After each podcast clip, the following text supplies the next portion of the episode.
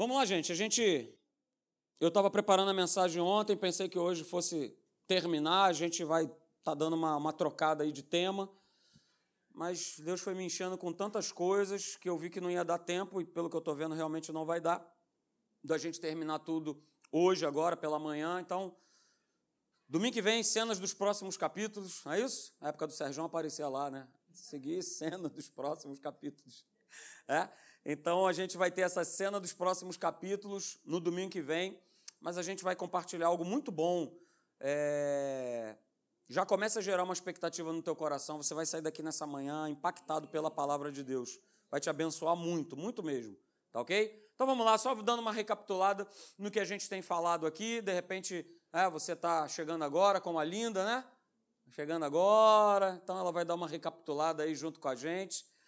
Estava é? aí fora fazendo missões. Depois a gente vai ter um, um momento que ela vai poder estar tá compartilhando com vocês aí o quanto Deus é, abençoou a vida dela lá em outros países, né?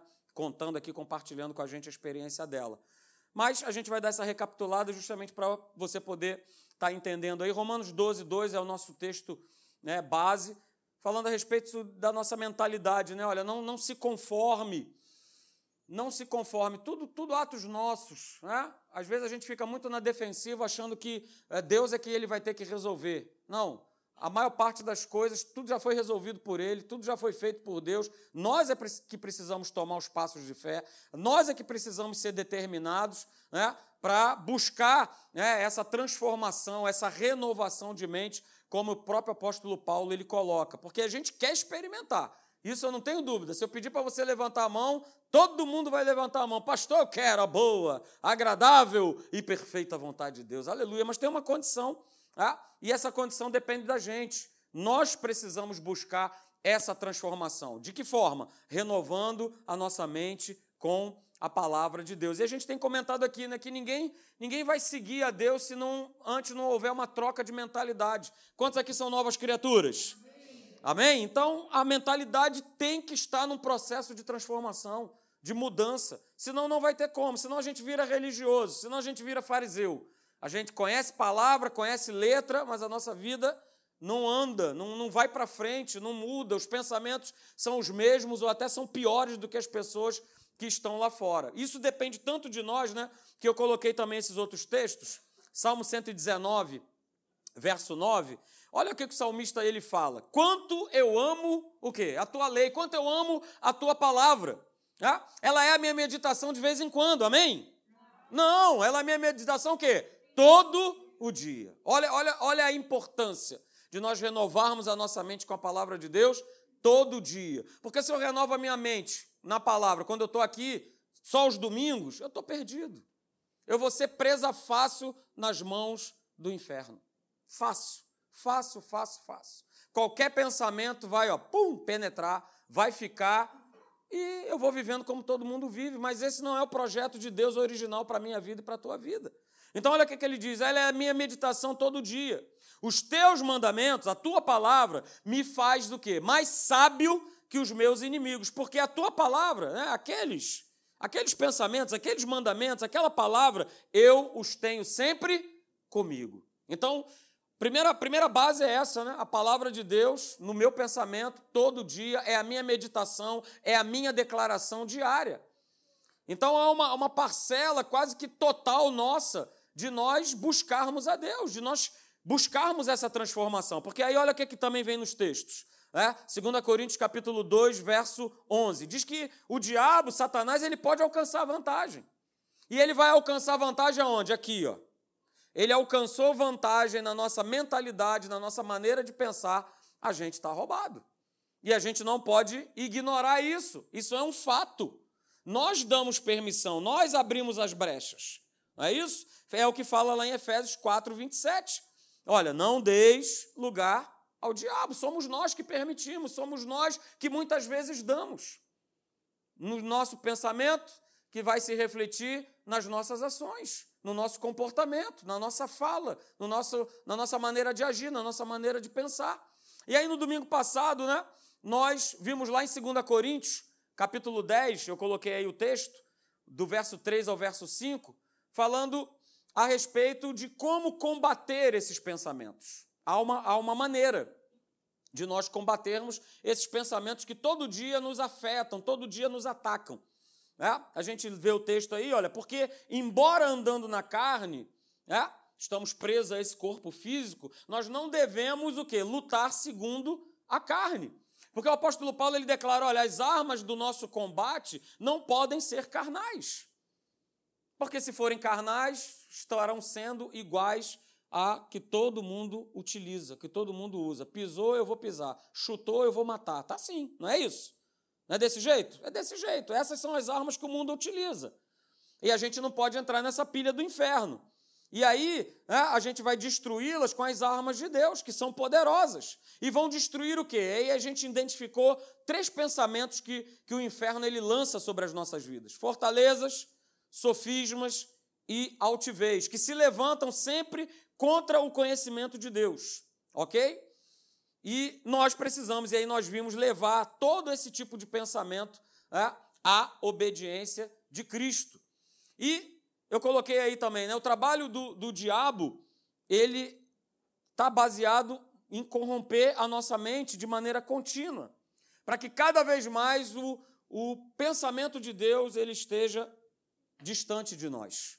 Esse é o trabalho dele, ele trabalha na mente, na mentalidade. E nós temos visto isso. Pessoas dentro da igreja sendo destruídas porque vão se deixando levar por uma maneira de pensar.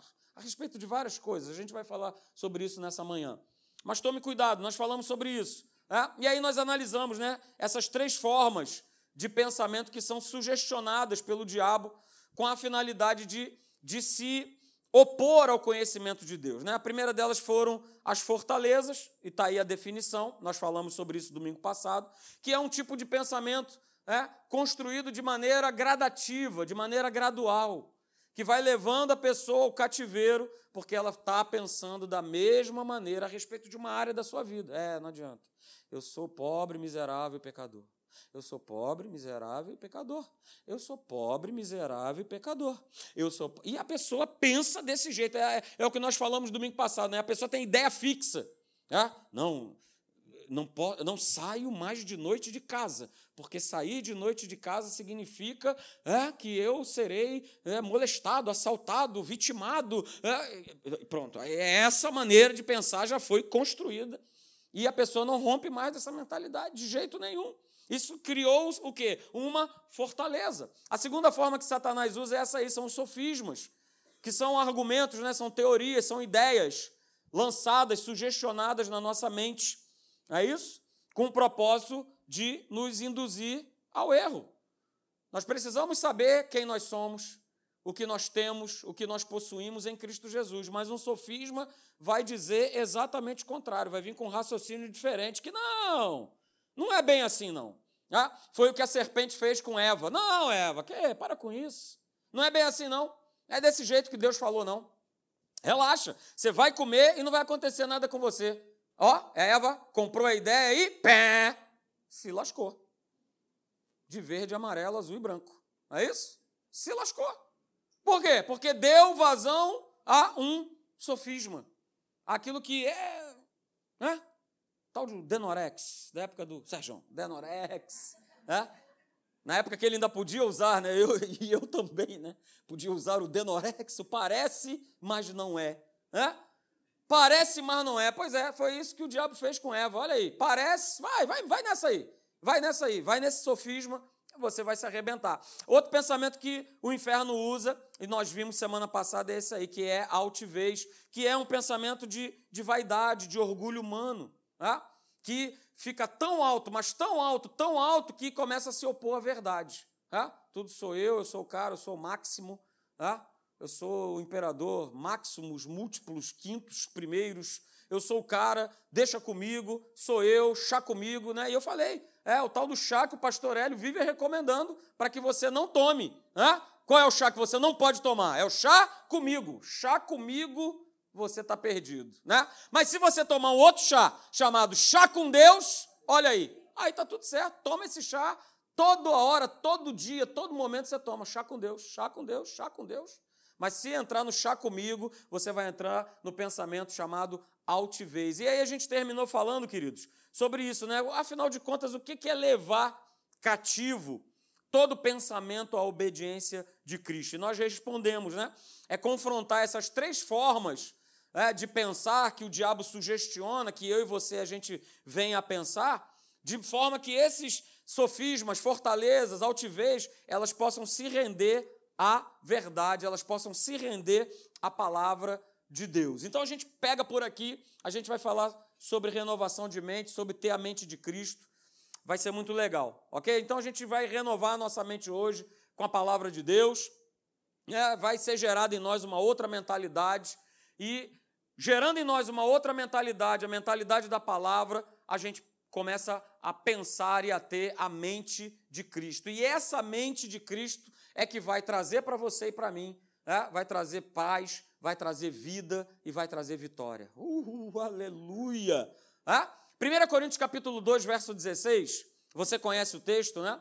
Pois quem conheceu a mente do Senhor é, que o possa instruir. E aí no final você conhece, nós, porém, temos a mente de Cristo. Eu coloquei na versão da Bíblia Viva, aí na tela, para você poder acompanhar. 1 Coríntios 2,16 está aí na tela, tá? Só que está na versão da Bíblia Viva. Eu li para você a, a versão que você provavelmente tem aí. 1 Coríntios 2,16 diz assim: Nós cristãos.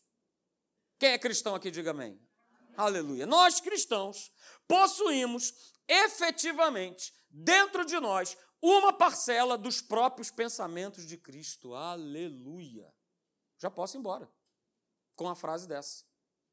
Cada um de nós aqui, filhos de Deus, novas criaturas, você possui dentro de você uma parcela que precisa ser desenvolvida.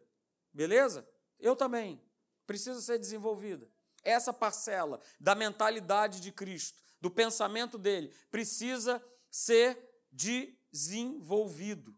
Para que precisa ser desenvolvido? Porque essa mente, essa mente de Cristo, ela precisa ser a tua mente, a tua mentalidade, a minha mentalidade. Sabe por quê? Olha aí, segura. Ter a mente de Cristo é ter uma mente voltada para vencer todos. Diga todos. Não, não, você não falou todos. Para vencer todos os obstáculos da nossa vida. Com a mente de Cristo, isso é possível. Com a minha mentalidade, não. Eu posso até vencer alguns. Mas se eu não tiver efetivamente a mente de Cristo, eu não vou vencer é, os obstáculos, os problemas, as dificuldades que todos os dias batem na nossa mente, batem na nossa porta. Todos os dias. Eu só vou conseguir vencer se eu estiver com a mente de Cristo. Porque se eu não tiver a mentalidade de Cristo, outra mentalidade vai ganhar espaço. A nossa mente não fica vazia. Guarda isso ela vai ter algum tipo de pensamento. Ou vai ser o pensamento de Cristo, ou vai ser um pensamento, uma mentalidade de fracasso, de derrota, de impossibilidade, uma mentalidade de miséria, uma mentalidade de doença, uma mentalidade do eu não posso, do eu não consigo, de não vai dar, porque olha aí, olha isso, olha o país, olha a minha família, olha a minha condição. Ai meu Deus, eu sou o menor na minha casa, do meu pai e a minha família é a mais pobre, é a menor, e a gente vai botando essa mentalidade para dentro.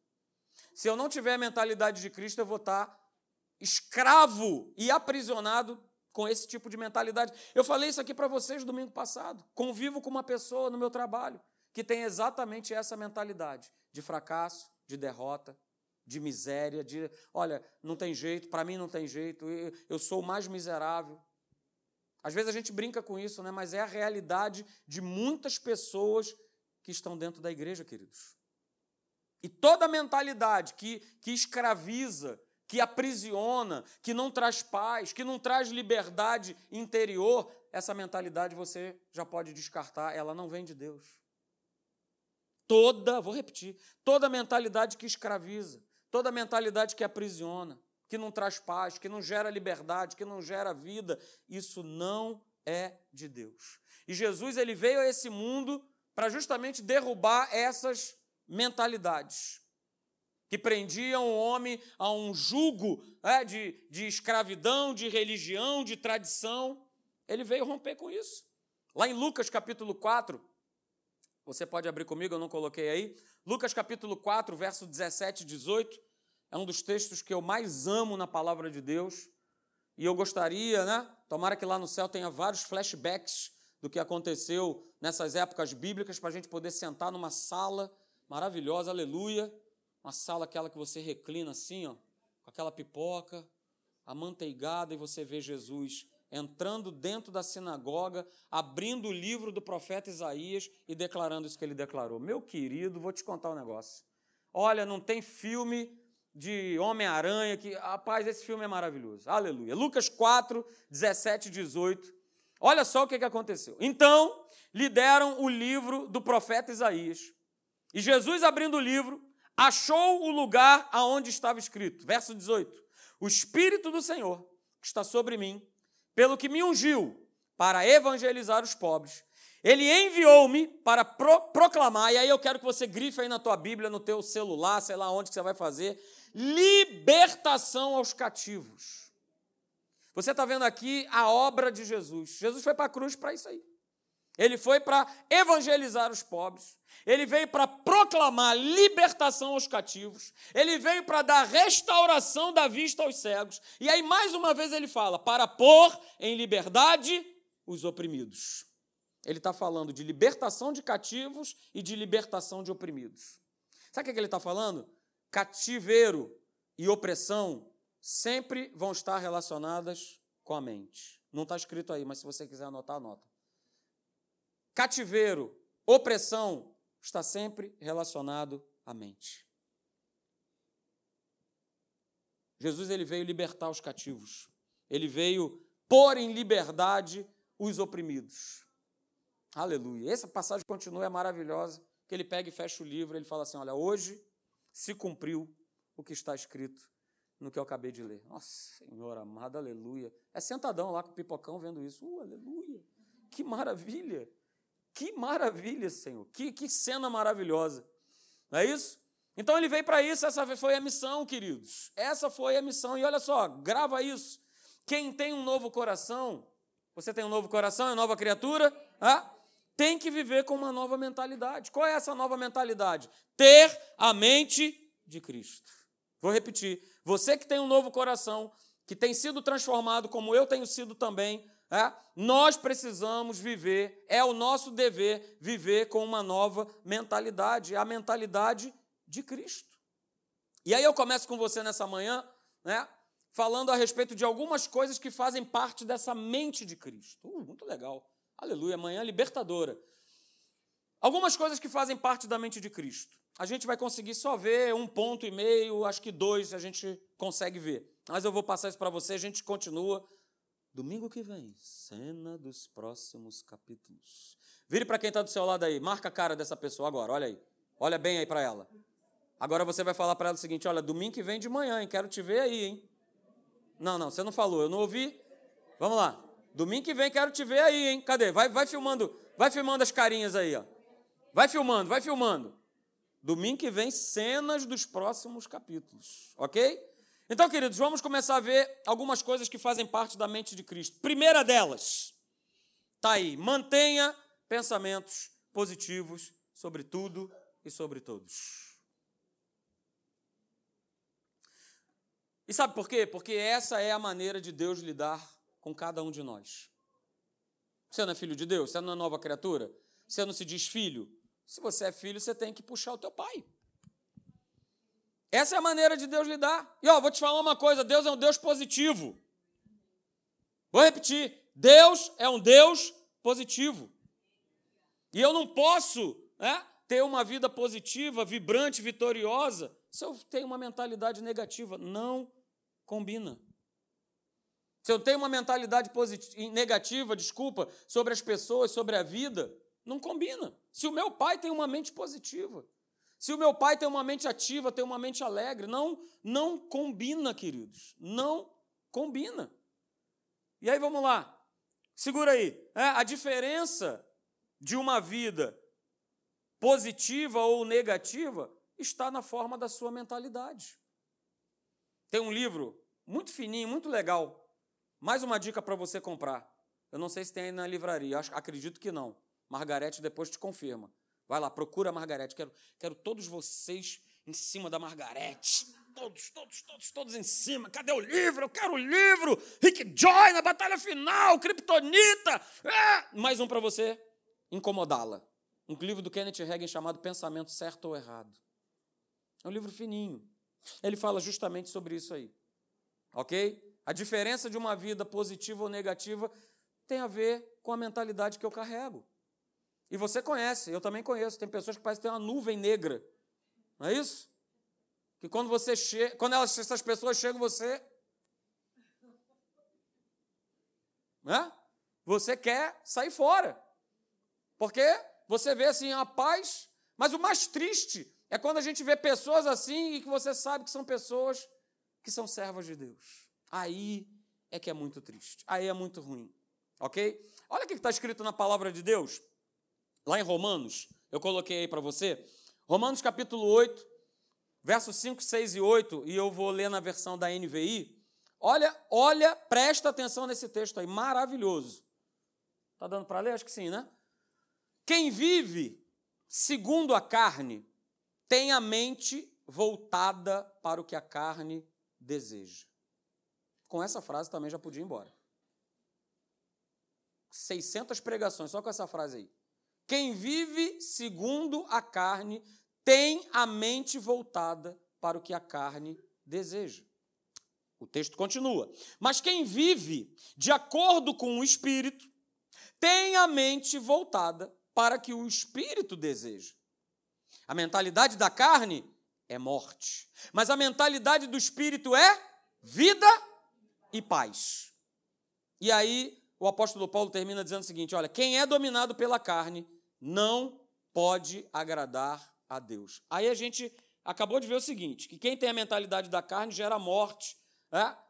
não vive de acordo com o espírito. A gente poderia colocar: olha, quem é dominado pela carne, quem é dominado por uma mentalidade errada, não pode agradar a Deus. É lógico, não vai ter como. Sabe por quê, queridos? É uma mente carnal, é uma mente que está sob a influência do mal. Agora, uma mente espiritual, uma mente do Espírito, uma mente de Cristo, né? É ter uma mente sempre com a influência, debaixo da influência da palavra de Deus. Então, eu vou repetir, né? a mente carnal está sempre sendo influenciada pelo mal. Agora, a mente de Cristo, a mente do Espírito, é uma mente que está sempre sobre a influência da palavra de Deus. Olha só esse outro texto. Né? Efésios capítulo 4, do verso 22 ao verso 24, mas se eu não me engano, aí é só, isso aí é só a parte do verso 22. Olha o que está escrito assim. Olha o que está escrito aí. Quanto à antiga maneira de viver, vocês foram ensinados a despir-se do velho homem. Do homem o quê? Do homem carnal. Que se corrompe por desejos, ou seja, mentalidade. Desejos esses enganosos. A serem renovados no modo de pensar e a revestir-se do novo homem. A ordem é clara, olha só, deixa para trás o velho homem, o homem carnal, a sua mentalidade carnal de pensar e agora coloca uma nova roupagem, a roupagem do homem interior, do novo homem, daquele que pensa como Cristo pensa. Uh, aleluia. Aleluia, queridos, aleluia. Então segura essa frase aí, ó. A negatividade de uma vida está diretamente ligada a uma mentalidade carnal. Conclusão óbvia. Conclusão óbvia. Assim como a positividade de uma vida está diretamente ligada a uma mentalidade do espírito. Óbvio.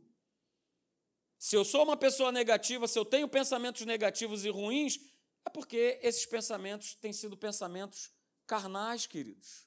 E você sabe, como eu também sei, é? que esse pensamento negativo ele é quase que automático. A gente não precisa se esforçar para pensar negativamente. Não é isso? Quando toca o telefone de madrugada na tua casa, que você olha assim o nome de alguém, a hora, na hora, você não precisa se esforçar. Meu Deus, meu avô morreu. É na hora o pensamento vem. Filho, meu Deus, aconteceu alguma coisa com meu filho. Você não fez nem esforço. O pensamento negativo já, ó, já foi direto. Já foi direto. Ok? Agora, pensar com a mente do Espírito, com a mentalidade de Cristo, uma forma positiva de pensar, queridos, vai exigir de nós um posicionamento diário, um exercício de fé diário. Não, não, eu não aceito isso. Não, não, isso não é para mim. Não, não, a palavra diz isso e eu vou ficar com o que diz a palavra. É um exercício de fé. Não vai vir automaticamente, como o pastor Hélio fala, não vai vir. O que vai vir automaticamente é o pensamento negativo. Esse vem imediatamente e a gente precisa resistir, a gente precisa combatê-lo. Mas você e eu, nós temos a mente de Cristo. Será que você pode repetir? Eu tenho a mente de Cristo. Mais uma vez, eu tenho a mente de Cristo. Porque sabe, pensar negativo não vai resolver os teus problemas. Muito pelo contrário, você vai despencar a ladeira abaixo e não vai resolver absolutamente nada, queridos. Então tenha pensamentos positivos, pensamentos do Espírito, pensamentos da palavra de Deus. E para a gente terminar, né, a segunda coisa a respeito de se ter a mente de Cristo, da característica de quem tem a mente de Cristo é seja consciente, eu coloquei aí em letras né, maiúsculas, seja consciente da presença de Deus na sua vida. Isso é uma característica de quem tem a mente de Cristo, mas infelizmente né, ainda há pouquíssima consciência viva a respeito da presença de Deus na nossa vida. Há uma, há, uma, há uma consciência, há uma mentalidade muito baixa a respeito de como Deus ele atua na nossa vida, o quanto ele está envolvido na nossa vida. Porque na maior parte do tempo, queridos, as pessoas estão desligadas de Deus. A maior, maior parte do tempo. Por isso que o apóstolo Paulo, lá em Colossenses, Colossenses capítulo 3, ah, o verso 2 na NVI não está aí, eu vou ler para você, diz assim: olha, mantenham o pensamento nas coisas do alto e não nas coisas terrenas. Colossenses 3, 2. Mantenham, cara, ordem, ordem clara, cristalina. Mantenham o pensamento nas coisas do alto. Pastor, então quer dizer que eu vou ficar igual um bobão? Não.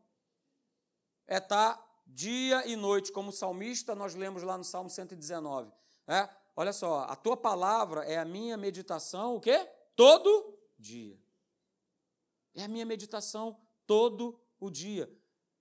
E a gente vem em Colossenses isso, olha, mantenha o pensamento de vocês nas coisas do alto e não nas coisas terrenas.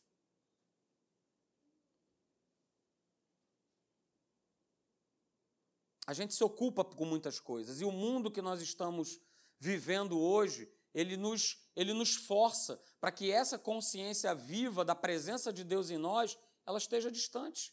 Para que a gente esteja mais consciente das coisas que nós enfrentamos no nosso dia a dia. Olha que está escrito, abra lá comigo, lá em Lucas, capítulo de número 10, do verso 38 ao 42. Você conhece esse texto?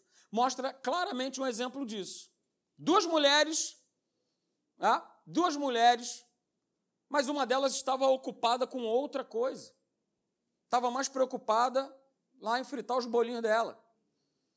Lucas capítulo 10, do verso 38 em diante, eu leio com você, diz assim: Indo eles de caminho, entrou Jesus num povoado, e certa mulher, chamada Marta, hospedou-o na sua casa. Tinha ela uma irmã, chamada Maria, e esta quedava-se, assentada aos pés do Senhor, a ouvir-lhe os ensinamentos. Marta agitava-se de um lado para o outro, ocupada em muitos serviços. Então se aproximou de Jesus e disse: Senhor, não te importas de que minha irmã tenha deixado que eu fique a servir sozinha? Ordena-lhe, pois, que venha ajudar-me. Verso 41. Respondeu-lhe o Senhor: Marta, Marta, andas inquieta e te preocupas com quê? Com muitas coisas. Verso 42. Entretanto, pouco é necessário, ou mesmo só uma coisa. Maria, pois, escolheu a boa parte, e essa não lhe será tirada. Um dia eu vou trazer uma mensagem aqui chamado só a gente viu aí só falando de coisa, né? Uma coisa te falta, né? Você está preocupada com muitas coisas. Eu vou falar com vocês a respeito do que, que são essas coisas, ok? Mas no nosso contexto aqui, queridos, ela estava preocupada, ela estava agitada, ah, com muitas coisas. Só que assim que Jesus ele entra, pelo que diz aqui a palavra, ele já se pôs a sentar e a ensinar. Cara, deixa o bolinho para depois. Deixa a casa para depois. Opa, entrou na minha casa Jesus, o Rei da Glória. Então agora é momento de eu parar tudo aquilo que eu estou fazendo e prestar atenção, ser consciente que a presença de Deus ela está comigo.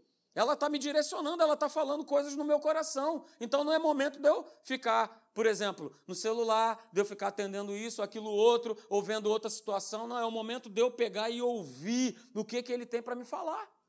Como Maria fez, como nos mostra e nos ensina aqui o texto, queridos. Então, olha só, guarda isso aqui.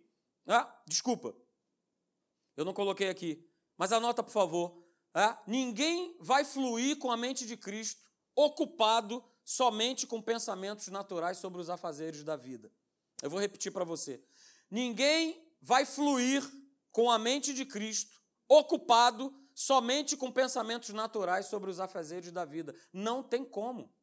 Não vai ter como fluir, não vai ter como eu pegar e declarar: não, eu tenho a mente de Cristo. Se aquilo que eu faço no meu dia a dia é mais importante do que eu ter a mente de Cristo. Ninguém vai fluir, vou repetir pela terceira vez. Ninguém vai fluir com a mente de Cristo, ocupado somente com pensamentos naturais sobre os afazeres da vida. É. O cabra está aqui ouvindo a palavra, mas está assim: amanhã, amanhã eu tenho que fazer isso, amanhã eu tenho. Já foi. O diabo já, ó, já roubou. É o que diz a respeito da parábola do semeador, né? Ah, estava lá, ouviu a palavra, mas a palavra, ó, nada foi retido, nada foi compreendido, porque eu estou pensando o quê? Nos afazeres né, de hoje, nos afazeres de amanhã, o que, que eu vou comer agora? Ai, meu Deus, esqueci a panela no fogo, o que, que eu vou comer agora? Não, será que eu como na igreja? Não, mas amanhã tem aquela conta, né, o retiro. E a palavra foi embora. Como é que eu vou fluir com a mente de Cristo? E aí guarda essa frase, queridos.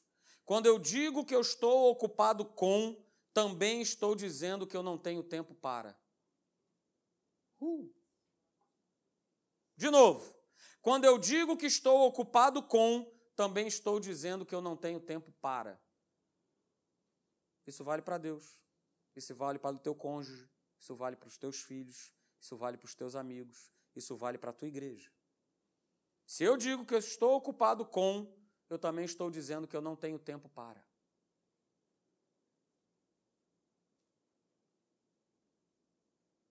Segura agora. Guarda isso. De tudo que você ouviu nessa manhã. Deus ele não faz parte da tua vida. Ele é a tua vida. Teu trabalho faz parte da tua vida. Tua casa faz parte da tua vida. Teu carro faz parte da tua vida. Até a tua família faz parte da tua vida. Mas Deus, Ele é a nossa vida.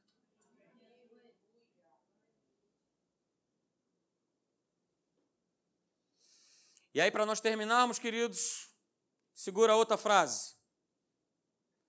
Não é uma questão de estar ocupado para Deus, é uma questão de estar ocupado com Deus. Isso faz toda a diferença. A questão não é estar ocupado para Deus, a questão é estar ocupado com Ele. Cristo em nós nele. E o meu Deus, segundo a sua riqueza em glória, há de suprir em Cristo Jesus cada uma das nossas necessidades, há de suprir em, em Cristo Jesus. Em. Nós precisamos dar esse mergulho nele, mente de Cristo. Eu mergulho nele. Ocupado para Deus, a gente pode estar ocupado com muitas coisas. É o exemplo de Marta e Maria, né? Marta, ela estava ocupada para Jesus, fazendo as coisas, fritando lá os bolinhos, fazendo a pizza. Estava lá assando churrasco no espetinho. Mas Maria estava ocupada com Jesus. Vamos lá, Senhor. O que, é que tu tem para ministrar no meu coração? O que, é que você tem, tem para falar para mim nessa manhã, nessa, nesse dia? Entrou na minha casa. Entrou na minha casa. Beleza, gente? De novo, olhando para as carinhas aqui, domingo que vem de manhã, a gente continua. Amém? Vamos ficar de pé, vamos orar.